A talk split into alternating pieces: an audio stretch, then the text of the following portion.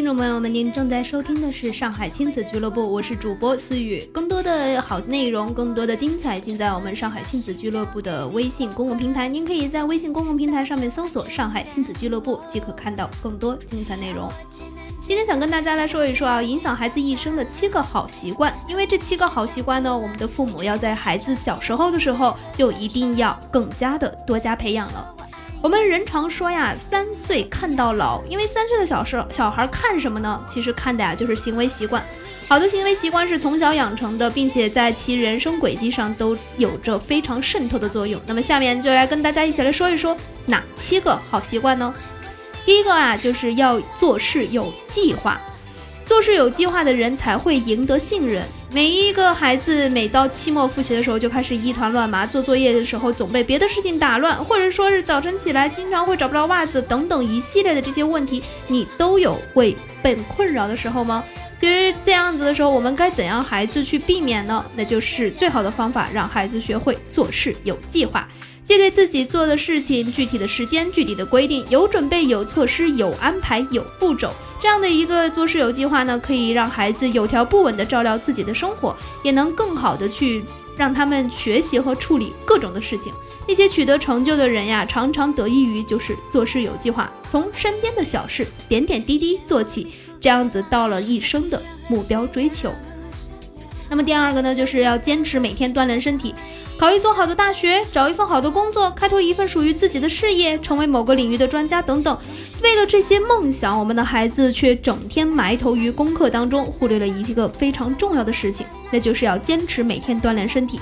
哪怕你每天安排一定的时间去做一些合适他们的运动，长期坚持下来呢，也可以达到强健体魄、促进心智的效果。每天坚持锻炼身体，不仅能够培养孩子一个良好的习惯，也就是在形成一个健康的生活方式，对于他来说也是受益匪浅的。因为生命是在于运动，每天都锻炼身体，既能强身又能强心。第三个习惯就是要干干净净的迎接每一天。每天早上起来都要刷牙，太麻烦了。夏天都应该勤洗头，太麻烦了。我们穿球鞋一定要一个星期再换，没关系。指甲剪了长了显得好看，不用剪，等等一系列。偶尔会去丢一些垃圾，反正没人看见。再说还有环卫工人呢。如果你的孩子也是这样的话，那就真是太糟糕了。干干净净的迎接每一天，既然是对个人的一个卫生要求，也是对公共卫生要求的一个方面。要想让孩子成为一个文明的人呢，就必须让他们去克服那些不良的卫生习惯，要做到干干净净的迎接每一天。那么主要做的呢，就有以下几点，比如说，第一，要保持室内卫生与通风，定期要做一些大扫除，无论平时呢，也要注意一些保湿呀、保洁呀，不管什么季节都要做好室内的一些温度。第二呢，就是高层建筑尽量不要去养宠物，这样既有利于健康，又能和我们的邻居呢有和睦相处。第三，就是在传染流行病的时候呢，不去或少去一些商店，一去要去的时候一定要戴口罩。如果孩子得了一些染传染疾病，一定要及时报告上医院进行治疗，千万不要独自在家养着，以免去传染给别人。第四个就是要告知孩子，不到医院的时候容易影响、容易产生一些疾病的场所玩耍。第五就是一定要教育孩子爱护环境，不能随地吐痰或者是乱扔杂物。那么第四个呢，就是自己的事情自己做。我们老话也经常讲啊，自己的事情自己做，就要凭借自己的力量和经验，完成在日常生活和学习中完全属于自己必须面对的事情，而不是设法想方的去求助于他人的帮助。你其实很多在生活中啊，我们的很多习惯都是让父母给惯养成的。比如说起床让父母叫，衣服让父母收拾，学习的时候呢，让父母和老师在身边当着陪读。可是试想一下，一旦这一切都离开了，当你自己一个人要面对这些问题的时候，那孩子究竟该怎么办呢？他们就会变得是不是束手无策、寸步难行呢？所以让孩子学会自己的事情自己做呢，也是帮助他们能够克服一些懒惰的心理和依赖的思想。学会自我管理，逐渐就成为了一个独立的人。第五个就是微笑待人。英国诗人雪莱说：“微笑实在是仁爱的象征，快乐的源泉，亲近别人的媒介。有了微笑，人类的感情就沟通了。微笑待人不仅仅是一种好的行为状态，也是一个良好的心态。所以，我们的父母呀，应该去教育孩子学会微笑待人，因为这也是孩子学会做人的准则之一。”世界上最美的人，其实就是带着微笑的人。或许我们每一个人都是有过这样的经历的：在公交车上突然遇到了急刹车，由于自己没有抓住扶手，一下子撞到了别人；匆匆忙忙的时候没有注意，一下踩到了别人；做游戏的时候不小心弄通了伙伴，等等一系列都不是你故意要去伤害的。但是这个时候，孩子都不愿意去看到一个写满讨厌和责备的冰脸来面对，而是看到一个表示宽容和谅解的微笑来面对。他们会不约而同的都会期待着有这样的一个微笑，对着他说一句：“我知道你不是故意的，没关系。”因为这种微笑就代表了一种友善和一种谅解。我们每一个人都会去面对一个微笑的人，都不愿意去面对一个板着的脸。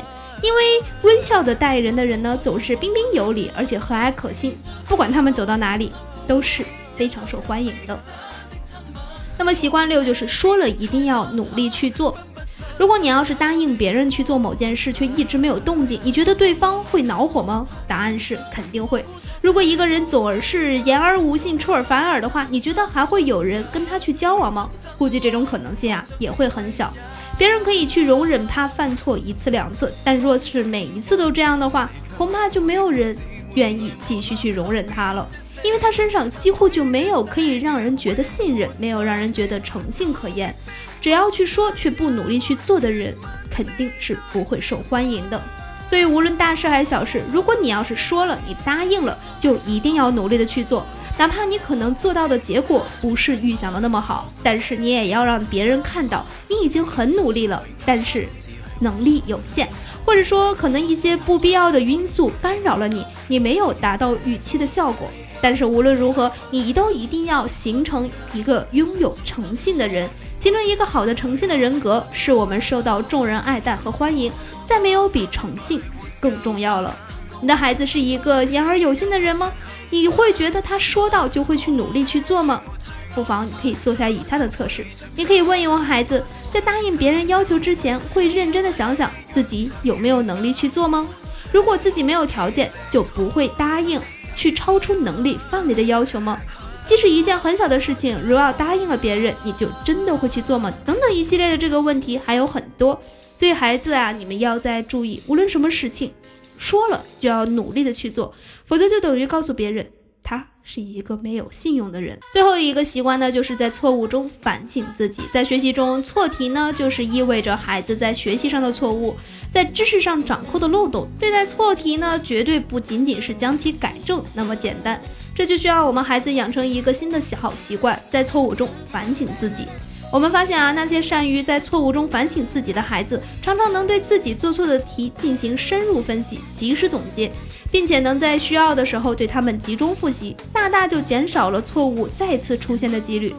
从长远来看，这样的做其实对堵住知识的掌控漏洞非常有效，而这仅仅并不只是解决了几道题，而是对他们的人生也有着很大的影响。比如说，孩子要是做错了什么事情，我们不去说，他可以自己在从中反省自己不应该这样做，或者说他会去考虑我到底该怎么做。他这样的一个思维能力和他的一个运动方式，就会成就了孩子他自己以后要努力的未来方向。而且在错误中，如果反省自己，容易接纳错误，善于去改正错误，并且深入的去分析了解，会杜绝这样的错误再次发生的人呢，在社会上是。非常受关注的，而且大家也很喜欢这样的一个善于去学习、乐于去助人，甚至也会想到很多可能会接触东西的事情。所以不管怎么一说啊，今天说的这七个习惯，对于我们孩子以后的未来都是有着非常遥远的一个意义。或许散在一次两次可能看不出问题，可是长远下来对孩子是非常有影响的。所以，我们父母在平时教育孩子的时候，一定要多注意这七个方面，千万不能让孩子去想到了一些理所当然、想做就做，没有让孩子有一个固定性、想做就做的一个思维，对孩子以后做任何事情都会没有目标性。其实，没有目标性的事情去做的话，对于他们来说，包括对于我们大人来说，都是一件非常可怕的事情。我们做事要有目的，那么有目的就是一定要做到刚刚说的七个习惯。好了，今天的节目就到这里了。就是你。